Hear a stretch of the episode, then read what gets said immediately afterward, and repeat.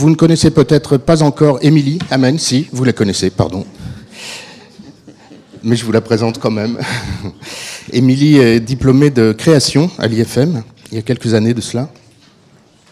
Elle est donc euh, styliste. Et puis elle a euh, entamé une évolution vers euh, la recherche. Et elle prépare une thèse à Paris 1 et à l'IFM sur la façon dont les couturiers de l'époque fin 19e, début 20e conçoivent et parlent de leur travail. Et plus largement, aujourd'hui, elle va nous parler de la mode comme objet de recherche. Et j'attire juste votre attention sur le fait qu'il y a des publications IFM, euh, dont une qui s'appelle Penser la mode, avec des textes euh, choisis par Frédéric Godard, dont peut-être tu diras un mot. Mais voilà, en tout cas, merci Émilie. À toi. Merci Lucas. Euh, bonjour. On va se voir tous les jours en ce moment. Donc en une heure, je vais essayer de vous introduire euh, à, l'idée d'une pensée de la mode, d'une théorie de la mode. Quand on parle de la mode comme objet de recherche, on pose le fait que c'est un concept, une idée qu'on peut théoriser, euh, un objet autour duquel on peut euh, se promener, autour duquel on peut réfléchir. Alors pour commencer justement cette réflexion, je voulais un peu plonger dans l'actualité ou en tout cas faire un clin d'œil à, des phrases qui ont été prononcées récemment, euh, pas par n'importe qui, par notre ministre de la Culture. C'est un tweet qui date euh, d'avant-hier, si je ne me trompe pas, euh, qui est lié à un article paru dans le quotidien Libération.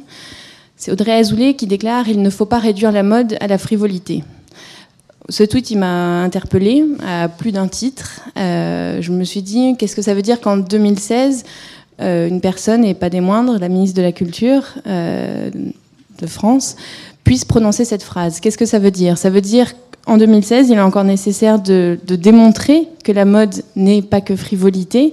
il y a ce, ce souci de devoir justifier quelque chose. Et en même temps, qu'est-ce que ça veut dire que un peu ce qui serait la plus haute instance qui légifère sur euh, le patrimoine, la culture française, prononce cette phrase. Alors je vais vous proposer un parallèle qui est peut-être un peu tiré par les cheveux, mais, mais pas tout à fait non plus.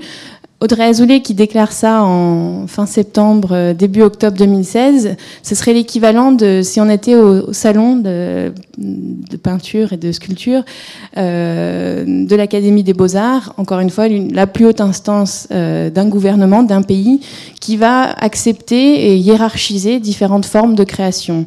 Par exemple, à l'intérieur de la peinture, vous êtes peut-être familier avec cette idée d'une hiérarchie des genres. le plus grand genre, le plus noble, c'est la peinture d'histoire ça va jusqu'en, on descend jusqu'à la nature morte. Donc, a cette idée que certaines pratiques valent mieux que d'autres.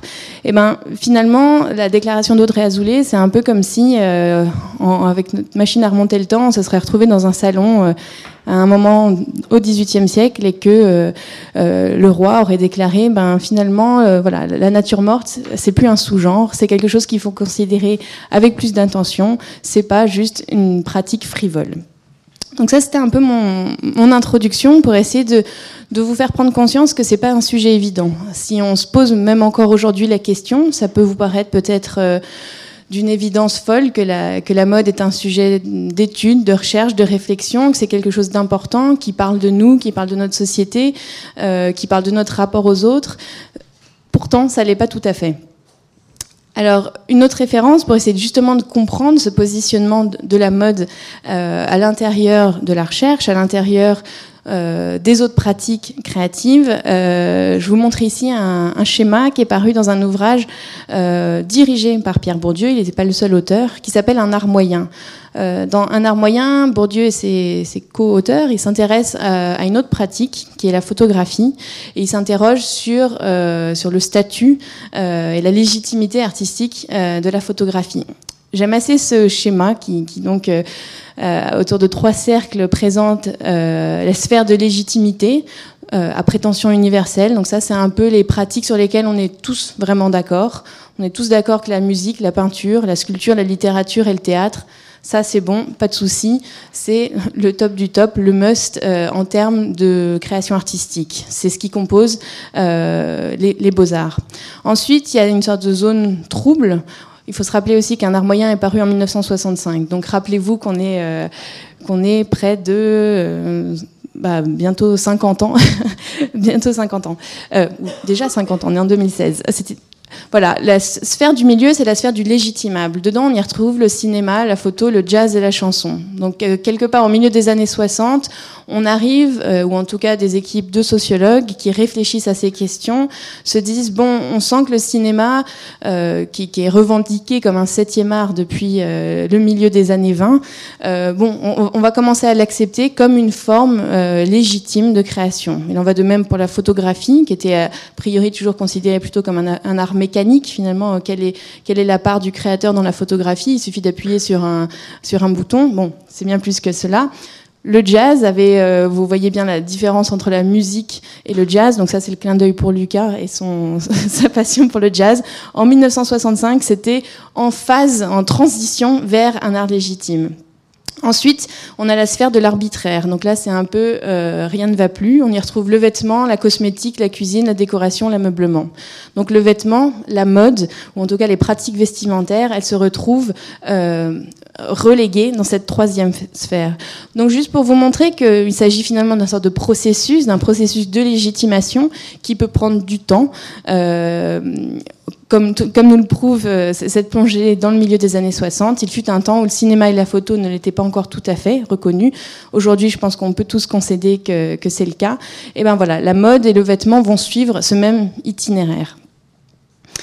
Alors, pour revenir justement à la déclaration d'Audrey Azoulay, on se rend bien compte qu'il y a, peut-être un certain gêne, ou en tout cas que pour qu'elle puisse défendre la mode et qu'elle doive dire qu'il ne s'agit pas d'une frivolité, peut-être qu'on manque d'outils, peut-être qu'on manque d'arguments, ou en tout cas, c'est tout sauf évident.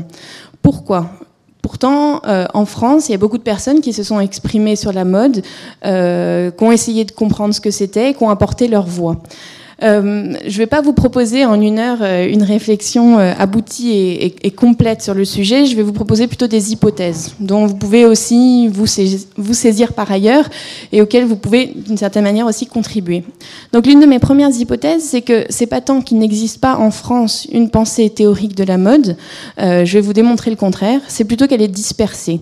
C'est plutôt qu'on la retrouve dans une variété de disciplines, dans des variétés de supports et dans des niveaux de discours très différents. Donc, pour dire les choses autrement, c'est un peu éparpillé. Donc voici ma première hypothèse, celle de la dispersion d'un discours théorique sur la mode qui pourrait le transformer euh, en objet d'étude un petit, euh, un petit voyage dans le temps quand même pour, vous montrer à travers quelques exemples euh, iconiques, mais voilà, ils ont juste valeur d'exemple. Bien sûr, c'est pas exhaustif. Quand je parle de discours, c'est pas forcément des mots. Euh, voilà, Abraham Boss, un graveur français du début du XVIIe siècle.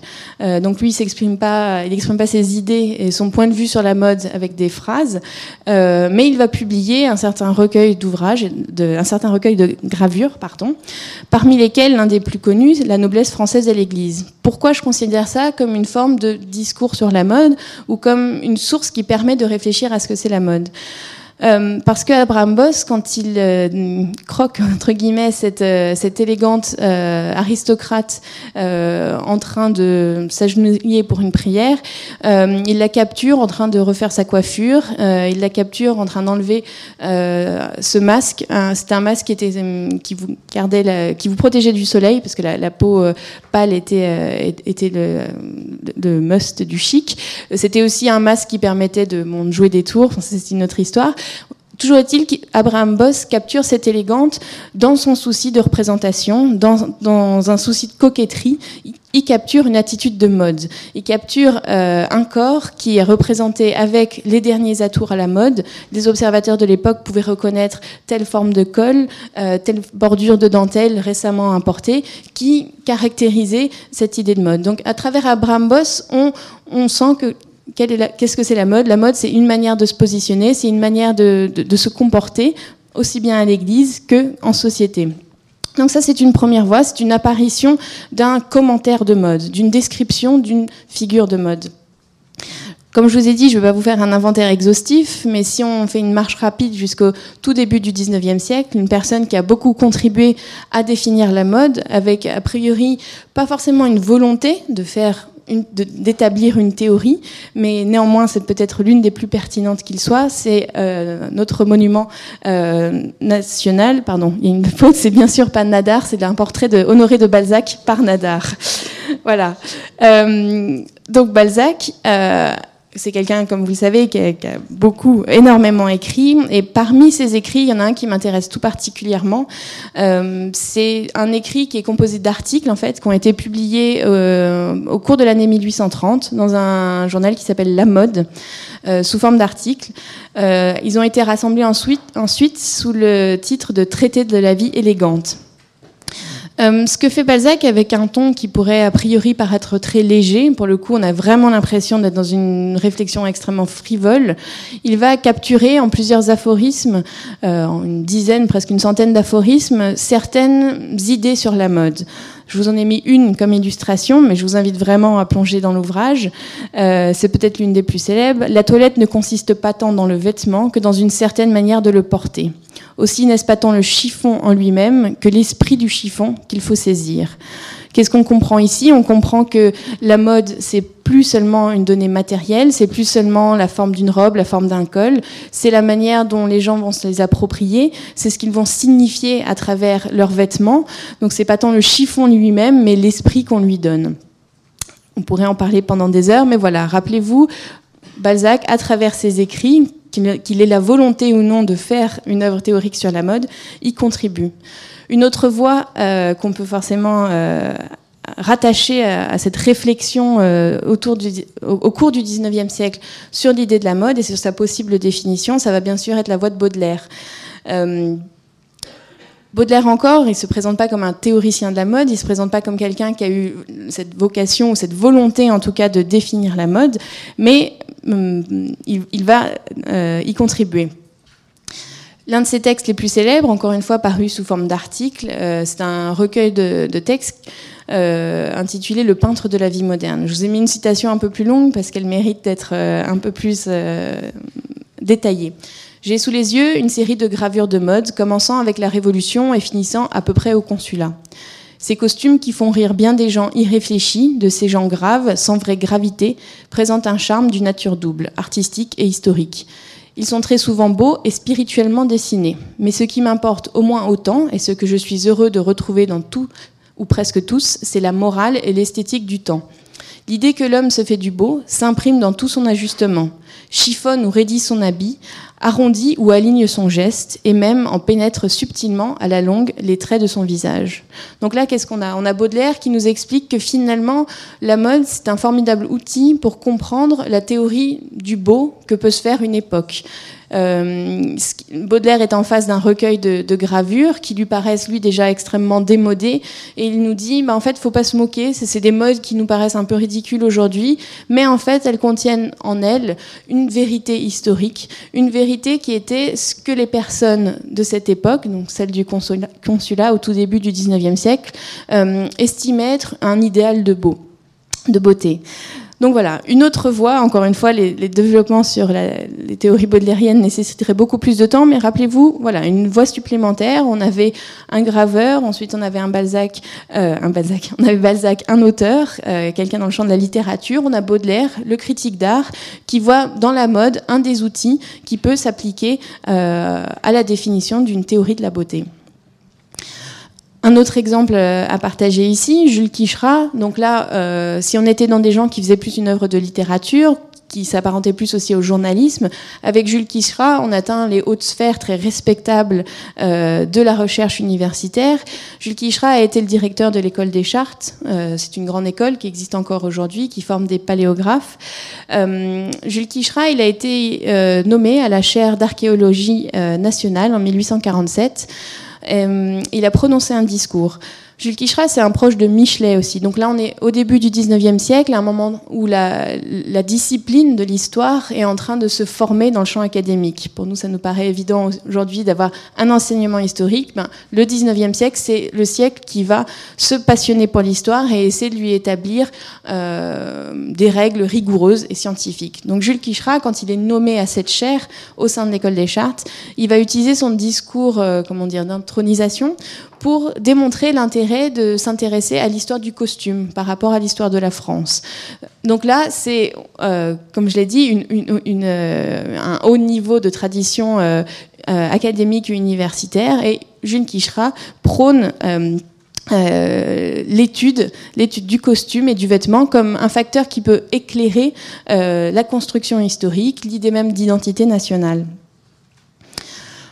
Un autre exemple, je vous rassure, on ne va pas passer une heure à passer en revue des exemples, mais juste pour que vous les ayez un peu fixés, euh, on change euh, de champ disciplinaire, on passe avec Gabriel Tarde euh, dans la sociologie naissante. Gabriel Tarde, c'est un adversaire de Durkheim, donc c'est les débuts de la sociologie en France. Gabriel Tarde, il va publier en, 1900, en 1890, c'est ça, c'est une réédition de 1911, il va publier les lois de l'imitation, dans lequel il va s'intéresser bien sûr à des comportements sociologiques qui structurent la, la manière dont on a de vivre ensemble et il va notamment opposer la mode à l'idée de coutume.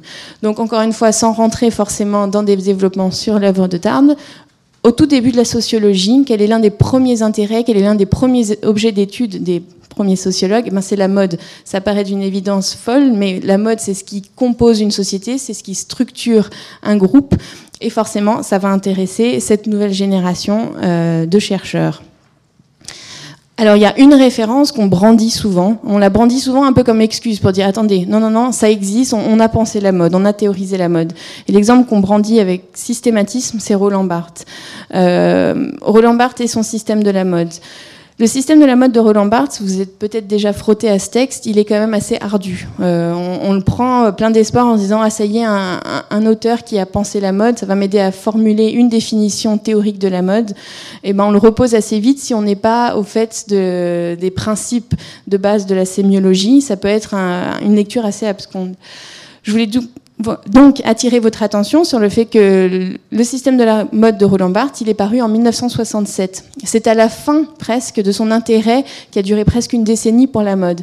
Avant ça, Roland Barthes a publié beaucoup d'autres articles, parfois donc beaucoup plus courts que son système de la mode, euh, d'une euh, limpidité incroyable, d'une pertinence folle, et tous ces textes sont rassemblés dans un ouvrage publié par les éditions de l'IFM, qui a fait un travail formidable avec cette publication, qui a permis de montrer en fait que la pensée de Roland Barthes, elle ne se limite pas sur la mode à son système de la mode. Je vous invite vraiment à emprunter cet ouvrage puisqu'il est aujourd'hui épuisé, mais vous allez y trouver des textes sur le dandisme par exemple, vous allez y trouver des textes sur le rôle de la mode dans le développement des sciences sociales, sur l'historiographie de la mode.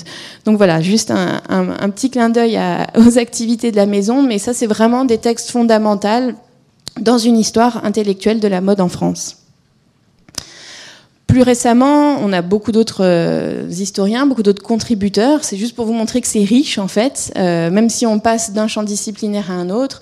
Euh, deux historiens ici, deux lectures que je vous recommande vivement. Daniel Roche, La culture des apparences. Donc, même si vous n'êtes pas fasciné par le XVIIe ou le XVIIIe siècle français, il y a beaucoup de chapitres qui réfléchissent plus généralement à ce que c'est que l'histoire et l'historiographie de la mode, ce que c'est que l'idée même de la mode. Et Philippe Perrault qui nous livre un, un commentaire euh, fascinant. C'est une lecture euh, euh, en vous tente. Les dessus et les dessous de la bourgeoisie. Ça permet vraiment de capturer cet esprit bourgeois qui a vraiment contribué à forger ce qu'était la mode dans la modernité au XIXe siècle. Et enfin, je ne pouvais pas citer euh, un collègue et une éminence dans cette histoire intellectuelle de la mode en France, Farid Chenoun, que vous connaissez également, qui en 1993 a complètement renouvelé euh, l'approche euh, de la mode masculine. C'est une, une, une, histoire de la mode qui est a priori un peu déserté, ou en tout cas on lui préfère l'histoire de la mode féminine qui est plus flamboyante, qui s'incarne dans tous les, les le, décorum de la haute couture. L'histoire de la mode masculine est tout aussi complexe et intéressante. Donc tout ça pour vous prouver qu'il existe une, théorie de la mode, il existe une histoire théorique de la mode en France. Il existe beaucoup d'auteurs, beaucoup de voix qui contribuent à essayer de la, définir, qui contribuent à une discussion, qui en font un objet de recherche. Et eh ben pourquoi finalement toujours cet embarras, toujours cet embarras aujourd'hui à dire attention la mode c'est quand même pas que la frivolité. Ça devrait nous apparaître d'une évidence incroyable que c'est un sujet euh, théorique, que c'est quelque chose sur lequel on peut réfléchir. Alors je vais essayer de vous expliquer pourquoi. Encore une fois, je prétends pas vous donner une, réponse euh, définitive, mais je vais vous donner quelques pistes de réflexion. Alors l'une des raisons pour lesquelles en France on ne pense pas ça avec évidence, c'est parce qu'on n'a pas eu quelqu'un comme lui. Alors vous allez peut-être me demander ce que fait un sociologue marxiste euh, jamaïcain, mais qui a fait sa carrière en, Angleterre, ce qu'il vient faire dans l'histoire. Eh ben, il a permis, il a rendu possible le développement dans les pays anglo-saxons d'une branche euh, académique qu'on a appelée les Cultural Studies. La personne que je vous montre ici, c'est Stuart Hall, H-A-2-L. Il a fondé avec certains de ses collègues un, un centre de recherche à l'université de Birmingham dans les années 60 il a développé une pensée autour. Euh, c'est tout un courant qui essaie de repenser l'histoire à travers, par exemple, des récits différents. Euh, on est dans une perspective postcoloniale qui s'intéresse, qui s'interpelle, euh, qui interpelle euh, l'idée d'une histoire qui serait centrée uniquement sur un héritage européen, par exemple. C'est l'idée de s'intéresser à des histoires alternatives, ceux des autres centres, ceux des femmes. En, en, découlent des branches des cultural studies, qui sont donc les, les, études féministes, par exemple, ou tout simplement, et là on rejoint vraiment la question de la mode, s'intéresser à d'autres voies, par exemple les sous-cultures. Ça, cet euh, ouvrage de Dick euh, qui fait totalement partie de cette mouvance d'intellectuels anglais euh, des années 60 et 70, c'est un grand classique aussi. Sous-culture, le sens du style, et par, il est paru en 1979. Qu'est-ce qu'il fait? Il s'intéresse à la mode, il s'intéresse aux vêtements, mais vous n'allez pas trouver dans son ouvrage un seul nom de grand couturier. Vous allez au contraire vous intéresser au punk, vous allez vous intéresser au Rastafari. C'est l'idée de qu'est-ce que ça veut dire d'avoir une certaine culture du vêtement, une certaine pratique vestimentaire dans notre société et comment ces pratiques euh, qui sont a priori des sous-cultures, qui sont en marge de la société, éventuellement vont rejoindre le mainstream. Donc, c'est des manières de réfléchir à la mode, c'est des manières de réfléchir aux vêtements, mais qui ne sont pas du tout euh, celles euh, un peu des histoires canoniques. C'est prendre un pas de côté, faire un pas de côté en fait. C'est regarder ailleurs. Alors, tout ce, tout ce terreau intellectuel des, des, cultural studies qui naît en Angleterre, qui va se développer euh, dans les pays anglo-saxons, tout simplement parce que c'est une discipline qui est, pensée en anglais, et eh ben, ça va donner, en fait, euh, ça va permettre à une nouvelle branche académique d'exister dans ces pays anglo-saxons, ça va être les fashion studies, donc les études sur la mode. Les fashion studies, c'est une sorte de, branche de ces cultural studies qui va en intégrer donc toutes les, toutes les, nouvelles idées, s'intéresser par exemple euh, à l'histoire de la mode d'une perspective féministe. Ici, je vous montre par exemple le travail, un ouvrage encore une fois très vraiment fondamental pour l'histoire de la mode et la, la théorie de la mode, c'est l'ouvrage de Elizabeth Wilson, Adorned in Dreams c'est une auteure qui se revendique comme postmoderne et féministe. Euh, alors qu'est-ce que ça veut dire quand on aborde le récit l'histoire de la mode à travers cela? Bah, ça, donne des nouvelles perspectives. Euh, donc au cours de ces années, fin 70, plus particulièrement au début des années 80, l'ouvrage d'Elizabeth Wilson paraît en 85, euh, va se structurer en fait un champ d'études avec des acteurs, des penseurs, euh, à partir de là, on a forcément une nouvelle génération qui vont être les étudiants, les élèves de cette euh, première génération de, penseurs de la mode à l'intérieur des cultural studies. Je vous montre un autre ouvrage qui est assez, euh, qui est un classique aussi et qui, dans son titre, en fait, montre vraiment cette démarche qui est celle d'établir un nouveau champ d'études. Lou Taylor, qui est elle britannique, qui est basée à Brighton, publie en 2000 Establishing Dress History. Donc, elle s'interroge sur les outils qui ont servi à réfléchir à à penser l'histoire de la mode. Donc c'est vraiment une, recherche euh, méthodologique. Alors, pour qu'un champ d'études émerge et se structure, une chose très importante, c'est la, parution d'une revue, de revues à comité de lecture, de revues qui vont sanctionner de manière scientifique euh, un discours. Euh, c'est un peu la base même d'un travail scientifique. Si vous, êtes dans votre coin et que vous prononcez des, idées, des théories, elles, n'ont pas valeur, euh, pas valeur de vérité bien sûr, mais elles sont encore moins crédibles si vous ne les exposez pas à la critique. Fashion Theory, c'est une revue qui a été fondée en 1997 par une personne encore incontournable pour l'histoire de la mode et pour les expositions de mode notamment, qui s'appelle Valérie Steele, qui est à la tête du Fashion Institute de Technology euh, encore actuellement. Donc Fashion Theory, depuis 97, euh, c'est une revue qui, euh, qui est, voilà, comme je vous l'ai dit, à comité de lecture et qui va accueillir dans ses pages une pluralité d'approches.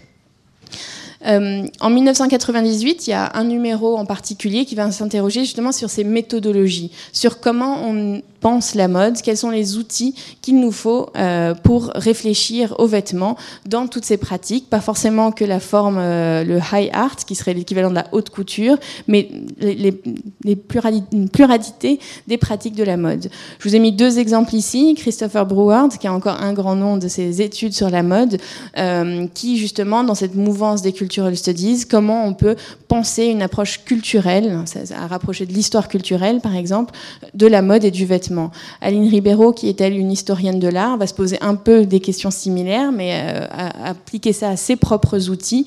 Comment on peut avoir une approche plus visuelle de l'histoire de la mode et de l'histoire du costume?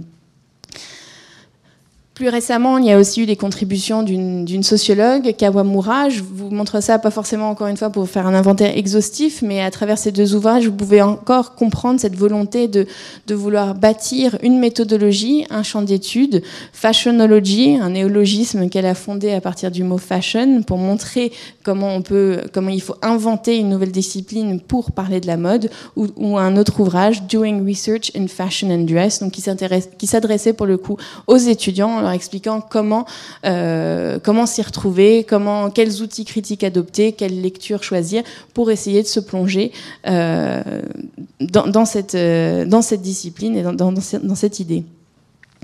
Donc là, je vous ai fait un, deuxième bref panorama pour vous montrer que, euh, à partir de ce tournant fondateur qui a été euh, la création de ce courant des cultural studies, on peut se développer, principalement en langue anglaise, beaucoup d'approches euh, très différentes, mais qui communiquent entre elles. Et ça, c'est vraiment la base, la base de l'établissement d'un champ disciplinaire et qui ont forgé des outils, des, approches critiques de la mode. Maintenant, je voudrais essayer de, de, réfléchir avec vous à pourquoi finalement cette, cette approche, enfin cette démarche qu'on prête volontiers aujourd'hui davantage aux anglo-saxons et qu'on aurait tendance à dire qu'elle n'existe pas en France, même si je vous ai tout de suite prouvé le contraire en vous disant mais il existe des gens qui pensent et qui réfléchissent à la mode. Je vais essayer de formuler quelques hypothèses pour qu'on comprenne pourquoi c'est moins évident ici. Alors l'une de mes premières hypothèses, ça va être une hypothèse presque géographique. Euh, cette idée d'une distance critique. Euh, le premier problème dont on pourrait souffrir en France et qui serait à la fois notre euh, plus grande fierté et peut-être notre plus grand handicap, c'est qu'en fait la France c'est le lieu où les modes se forment. Je dis pas ça avec euh, avec une fierté toute française en disant oui la France est la seule source des modes. Il n'empêche que c'est à la fois une réalité historique, c'est la manière dont est considéré le pays et c'est pas quelque chose de nouveau, c'est pas quelque c'est pas un, discours qui qui date d'hier de la campagne d'affichage de la dernière Fashion Week, c'est une réalité, et je vous l'ai démontré, euh, il me semble, il y a une semaine, qui s'inscrit dans un, dans un contexte historique beaucoup plus, beaucoup plus long. Donc Paris, on ne reviendra pas dessus, est en tout cas une, place centrale pour la création de la mode. Ce serait la source des nouvelles modes. Alors qu'est-ce que Qu'est-ce que j'essaie de dire par rapport à cette distance critique? C'est que finalement, nous, on est en plein dedans. On est en plein dedans, alors comment on peut réfléchir? C'est la question que je vais poser. Parce que si on regarde un petit peu, encore une fois, historiquement, au tournant du 19e et au début du 20e siècle, il y a beaucoup de démarches et de voix qui sont élevées dans des pays limitrophes à la France, la Belgique. Euh, Henri Van de Velde est un architecte, est un décorateur et théoricien belge, mais aussi l'Allemagne, mais aussi l'Italie, mais aussi l'Angleterre, qui ont réfléchi finalement euh, à la mode, aux vêtements, et qui ont réfléchi en tant que praticiens. Pourquoi? Parce que ces architectes, ces décorateurs, finalement, ils essayaient de penser un art nouveau, ils essayaient de penser une nouvelle architecture, et ce qui les énervait, en quelque sorte, c'est que quoi qu'il arrive, quelles que soient les nouvelles formes que eux pouvaient créer, on reconnaissait toujours à Paris cette sorte de domination totale sur les modes. Donc la frustration de Henri van de Velde, par exemple, c'est que quand lui construisait ses maisons euh, dont il pensait à la fois l'architecture de manière générale, mais aussi l'architecture intérieure, et eh ben ça, l'enrageait en quelque sorte que euh, ses clientes ou sa femme soient à l'intérieur de ces maisons dans des robes des couturiers parisiens. Donc il y a eu un vrai mouvement de, de rejet euh, de la part de certains groupes d'avant-garde. Euh, on pourrait en citer beaucoup. Il y a Henri van de Velde pour la mouvance belle, il y a le Deutsche Werkbund en Allemagne. Il y a tout le mouvement des dress reform en Angleterre qui vont dire, alors pour, plusieurs raisons, soit parfois c'est des raisons hygiénistes, ils aiment pas trop la mode parisienne puisqu'ils trouvent que le corset, euh, la tournure, etc., c'est pas c'est pas quelque chose de très bien pour le corps euh, de la femme. Ils vont essayer de, de proposer d'autres approches de la mode. Ils vont se dire, il faut qu'on réfléchisse autrement aux vêtements. Quelle est la fonction du vêtement? Est-ce que c'est seulement l'ornementation? Est-ce que ce serait pas autre chose? Est-ce que ce serait pas le bien-être? Est-ce que ce serait pas une adéquation avec l'environnement plus général? Est-ce que le vêtement ne devrait pas évoluer en même temps que nos grands courants d'architecture ou de design c'est une, réflexion, comme je vous ai dit, qui se passe principalement à l'est de la France, mais aussi euh, en Angleterre. L'Angleterre, c'est un berceau très important pour ce mouvement des réformes vestimentaires. Elles démarrent au début, euh, pardon, à la fin du 19e siècle et elles vont se poursuivre euh, tout au long de la première moitié, en tout cas, du 20e siècle. Oscar Wilde, par exemple, y contribue, euh, mais il y a vraiment un, parti, ça devient presque un parti politique. Et ici, je vous montre euh, une image euh, d'un groupe d'hommes qui appartiennent à ce, mouvement de réforme vestimentaire. Donc, ça, ça, a une conséquence dans les pratiques, mais ça a aussi une conséquence dans les discours, dans la pensée. Qu'est-ce que c'est que la mode parisienne? Comment nous, on se démarque de cela? Comment on peut essayer de penser le vêtement autrement? Est-ce qu'on peut penser la mode en dehors de Paris? Donc ça, c'est une première piste pour vous montrer qu'en France, finalement, ces mouvements d'avant-garde, ils n'ont eu aucune prise. Ils ont eu aucune prise. Pourquoi? Parce que la mode, telle qu'elle était pratiquée à Paris, telle que la haute couture l'incarnait, elle avait une emprise totale sur l'idée même du vêtement et l'idée même du paraître. Donc ça, c'est une première chose à avoir à l'idée, à l'esprit, pardon.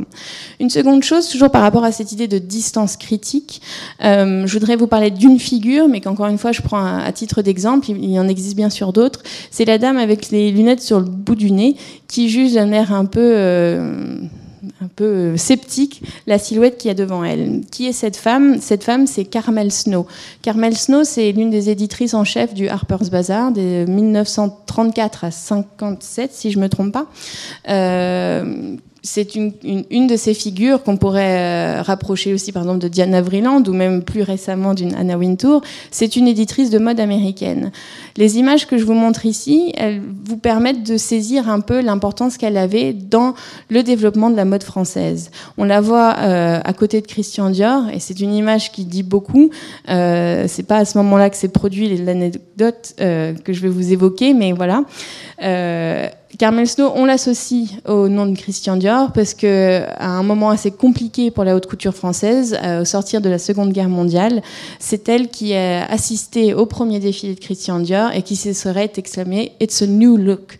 Donc cette idée d'un nouveau look euh, qui a contribué finalement, qui a donné cet élan à ce, renouveau, ce nouvel âge d'or de la haute couture, eh c'était des mots prononcés par une figure euh, américaine. Elle est aussi à côté de Cristobal Balenciaga. On vous comprenez bien, et je pense que vous pouvez très facilement la mettre en parallèle avec des exemples contemporains, que vous ayez regardé The September Issue autour d'Anna Wintour ou d'autres, cette idée d'une éditrice de mode qui est pas juste quelqu'un qui va choisir ce qu'elle met dans ses pages, mais qui a déjà un rôle très fort dans l'industrie. Et ce qui m'intéresse ici, c'est qu'on pourrait presque la mettre en parallèle d'une figure la, figure du critique. La figure du critique dans l'histoire de l'art, ça a un rôle assez important. C'est encore une fois, si on retourne à la tradition des grands salons, euh, au temps de l'académie, le critique, c'est une personne qui connaît l'intérieur, qui connaît la pratique des peintres, qui est lui-même peintre, euh, pas aussi doué que ses compères, mais qui comprend ce que c'est que de peindre et qui va en fait expliquer au grand public de quoi il s'agit. Il va expliquer les derniers tableaux qui étaient parfois un peu compliqués à comprendre parce que c'était plein de références, par exemple à la mythologie, et eh ben, il va décrypter cela pour le grand public. Une figure comme celle de Carmel Snow, c'est exactement ça. C'est quelqu'un qui comprend l'intérieur, qui comprend l'industrie et qui va l'expliquer au grand public. Et ben moi, ce qui m'intéresse, c'est que beaucoup de ces grands noms, de ces grandes figures, elles sont notamment américaines. Euh, on pourrait poursuivre l'exercice encore aujourd'hui. Qui sont pour vous les grandes voix euh, dans les médias d'une approche critique de la mode? Qui euh, décrit la mode Qui nous permet de la comprendre davantage? Une manière de continuer un peu cette lignée, ce serait par exemple de mettre The Business of Fashion. Tous les journalistes qui contribuent à, à décrypter dicter ce qu'est la mode aujourd'hui. Mais ben, encore une fois, c'est pas forcément des entreprises françaises. Ce sont des voix qui ont cette distance critique. Et j'ai envie de dire que ça tient aussi à cette géographie. Le fait qu'ils ne soient pas forcément dedans, au centre de l'industrie française, mais cette distance critique que euh, Carmel Snow, mais il y en a d'autres, avait, c'est ce qui aussi a permis de forger euh, des attitudes critiques. Donc vous le comprenez, euh, l'une de mes hypothèses, c'est que finalement, nous, on est dedans. Alors, on est dedans, on pourrait voir ça peut-être comme un handicap, parce qu'on est dedans, jusqu'au cou, mais c'est aussi un intérêt, c'est aussi une position euh, incroyable, et il faudrait savoir l'apprécier. Euh, c'est ce que je vais essayer de vous démontrer en quelques images. L'ouvrage que je vous montre ici, euh, pour moi, il a une importance fondamentale dans l'histoire de la mode. Pour moi, c'est, euh, quand je dis pour moi, c'est en tant que chercheuse qui est en train d'établir, euh, qui mène un travail de recherche, donc pas de certitude, mais c'est une hypothèse que je formule.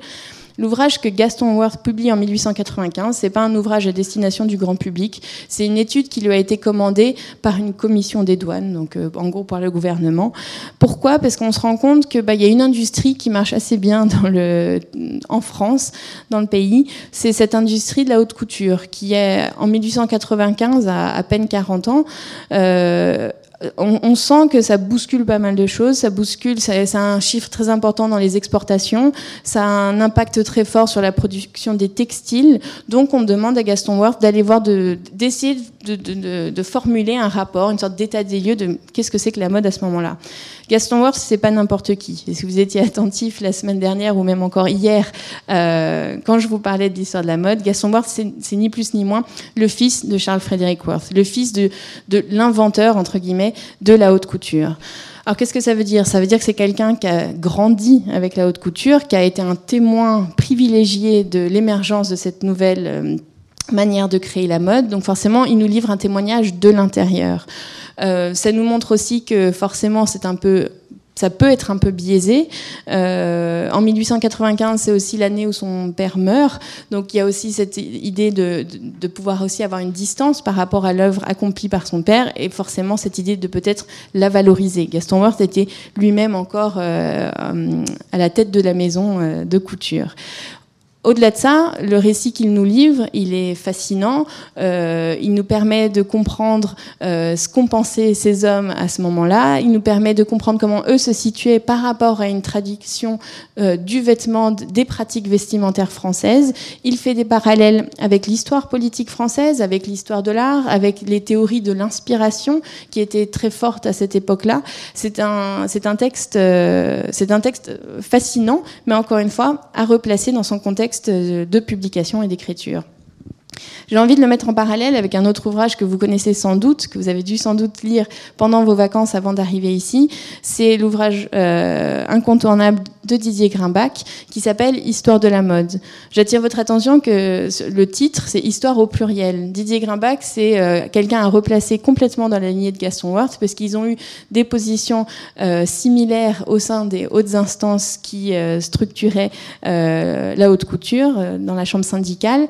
Eh bien, cet ouvrage qui fait euh, figure de référence euh, pour la mode en France, c'est aussi un ouvrage écrit par un praticien, par quelqu'un de l'intérieur, quelqu'un qui a vécu toutes ces grandes transformations. Et ça, Didier Grimbach le dit très clairement en introduction. Il explique qu'il a rassemblé des témoignages, donc il, adopte une, attitude, une démarche scientifique d'historien. Il a rassemblé des témoignages, mais c'est quand même lui qui parle de l'intérieur. Euh, de l'intérieur. Alors ça, ça me permet aussi d'évoquer une autre production de texte qui est encore euh, assez fascinante, mais à prendre avec certaines pincettes, parce qu'il faut toujours se rappeler dans une démarche scientifique qui parle, euh, qu'est-ce qu'on nous dit, euh, pourquoi on nous dit cela. si vous regardez les rayons d'une bibliothèque en France ou même d'une librairie, quand vous allez au rayon mode, vous allez sans doute beaucoup tomber sur ce genre d'ouvrage. Bon là, les exemples que je vous montre ici sont un peu anciens. C'est la fameuse euh, autobiographie de Paul Poiret, En habillant l'époque, une lecture à ne pas rater, euh, elle est fascinante. Ou encore une fois, euh, c'est un ouvrage que publie Marcel Rochas en 1951. Oui, En habillant l'époque et encore en édition, chez Grasset, si je ne me trompe pas. ce qui est intéressant, c'est que ces deux ouvrages, ils ont été écrits euh, à des moments importants de la vie des auteurs. Ils ont été écrits à un moment où ils ont arrêté leur activité. Comme vous le savez depuis hier, Paul Poiret, il a assez mal terminé sa carrière de couturier. Euh, il a fait faillite, il a été euh, en, quelque sorte euh, mis en dehors de sa propre maison. Pareil, la maison Rochas, euh, elle va fermer ses portes. Donc, c'est des praticiens qui livrent un témoignage sur quelques pages d'histoire qu'ils ont eux-mêmes vécues, mais il ne faut pas oublier la dimension de justification qu'il y a dans n'importe quel euh, essai d'autobiographie. Ça, fait partie de cette typologie de texte, et aussi, à, for à fortiori, dans le contexte de leur écriture. Ils ont essayé d'expliquer en quoi ils ont participé à l'histoire de la mode. Donc vous voyez bien un peu l'embarras qu'on peut avoir par rapport à ces lectures qui sont certes fascinantes, mais euh, qu'il qu faut prendre un peu avec une certaine distance critique. Euh, il me semble que c'était, je pense que c'était l'année dernière, euh, que mes collègues de la bibliothèque avaient, pour une conférence publique, établi une bibliographie euh, autour de Chanel. Vous pouvez faire l'expérience juste en rentrant dans la bibliothèque et voir le nombre d'ouvrages publiés euh, sur Chanel, par Chanel ou autour de Chanel.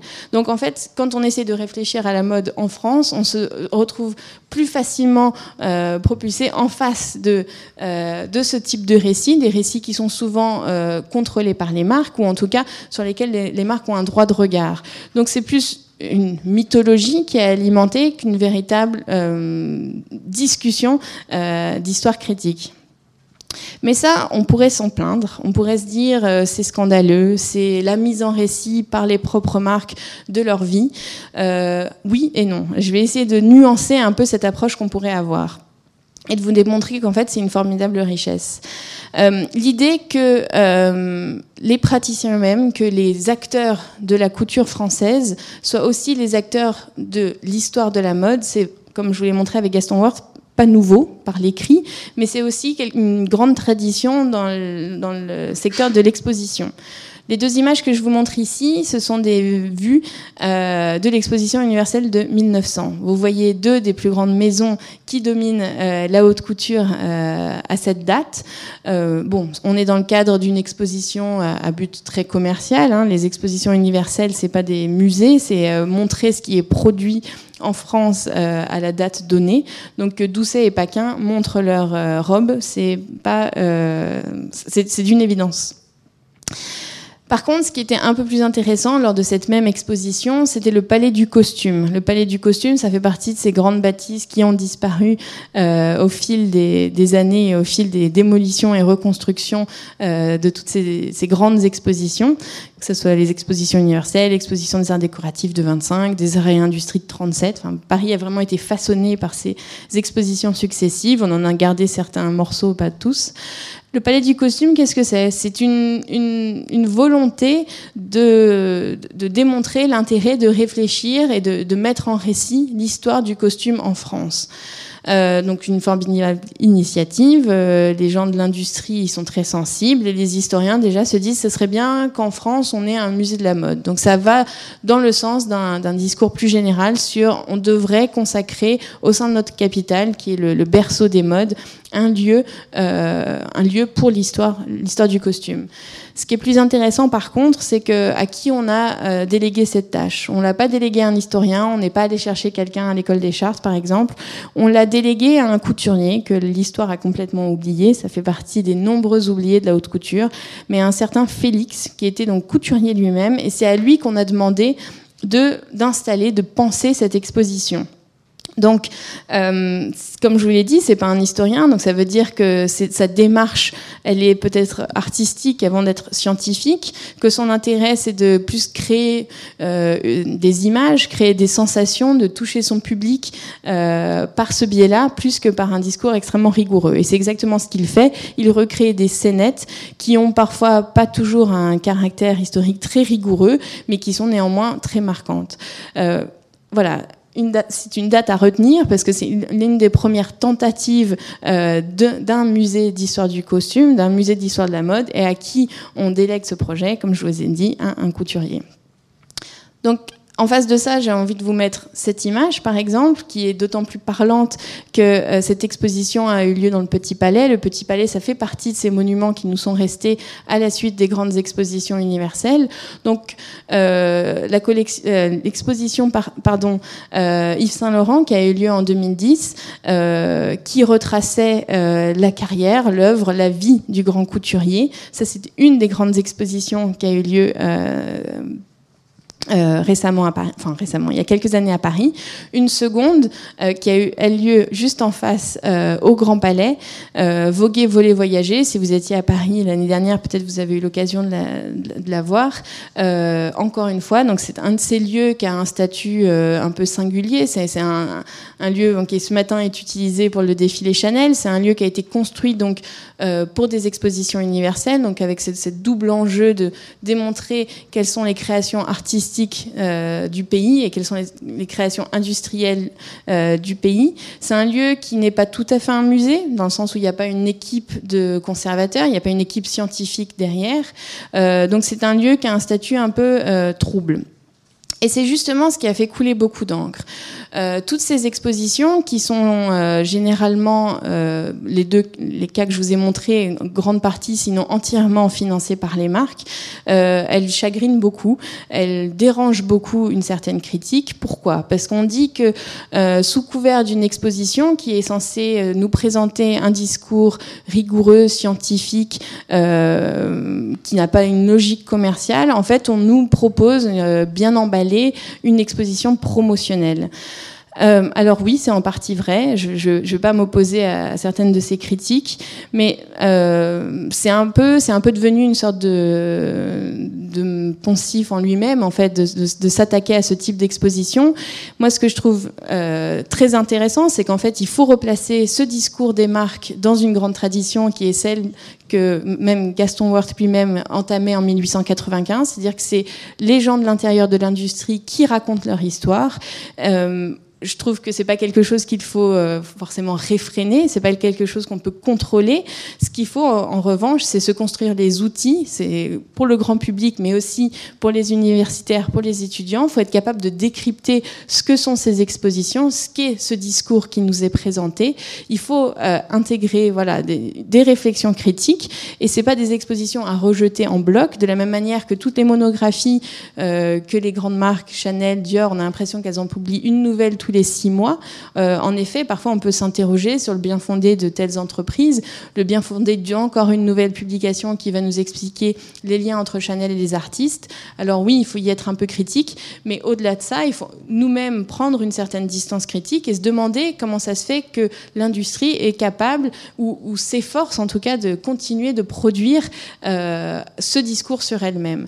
Donc d'une certaine manière, c'est ce que je vous encourage à faire, c'est de ne pas forcément rejeter ça en bloc, mais de bénéficier en fait de notre position qui est centrale, le fait que nous-mêmes soyons à Paris, que nous-mêmes on est entourés de toutes ces euh, de toutes ces manifestations, les prendre comme des sources, euh, le travail que n'importe quel historien ferait, et, de les critiquer avec les bons outils, qui ne sont pas forcément juste ceux de la, de, voilà, de, comment dire, de la de la presse, etc. Merci Lucas. Euh, donc voilà, c'était euh, en, quelques, images et en quelques mots euh, ce que j'ai essayé de partager avec vous, cette idée que bien sûr la mode peut être conçue considérée comme un objet d'étude, comme un, objet de recherche. Bien sûr, il y, a, des écueils qui jalonnent un peu ce parcours. Encore aujourd'hui, euh, c'est pas forcément d'une évidence même de considérer la mode comme un objet de recherche, mais on a la chance ici d'être entouré d'une histoire qui est encore vivante, on en fréquente encore les acteurs. Et ce que je vous encourage à faire, c'est donc aiguiser votre regard, euh, votre esprit, de se nourrir de ce qui nous entoure, et non pas ni de l'avaler complètement, ni de le rejeter en bloc, mais d'exercer votre regard critique, parce que la mode euh, est un objet d'étude, et c'est sans doute, à mon sens, le plus euh, fascinant.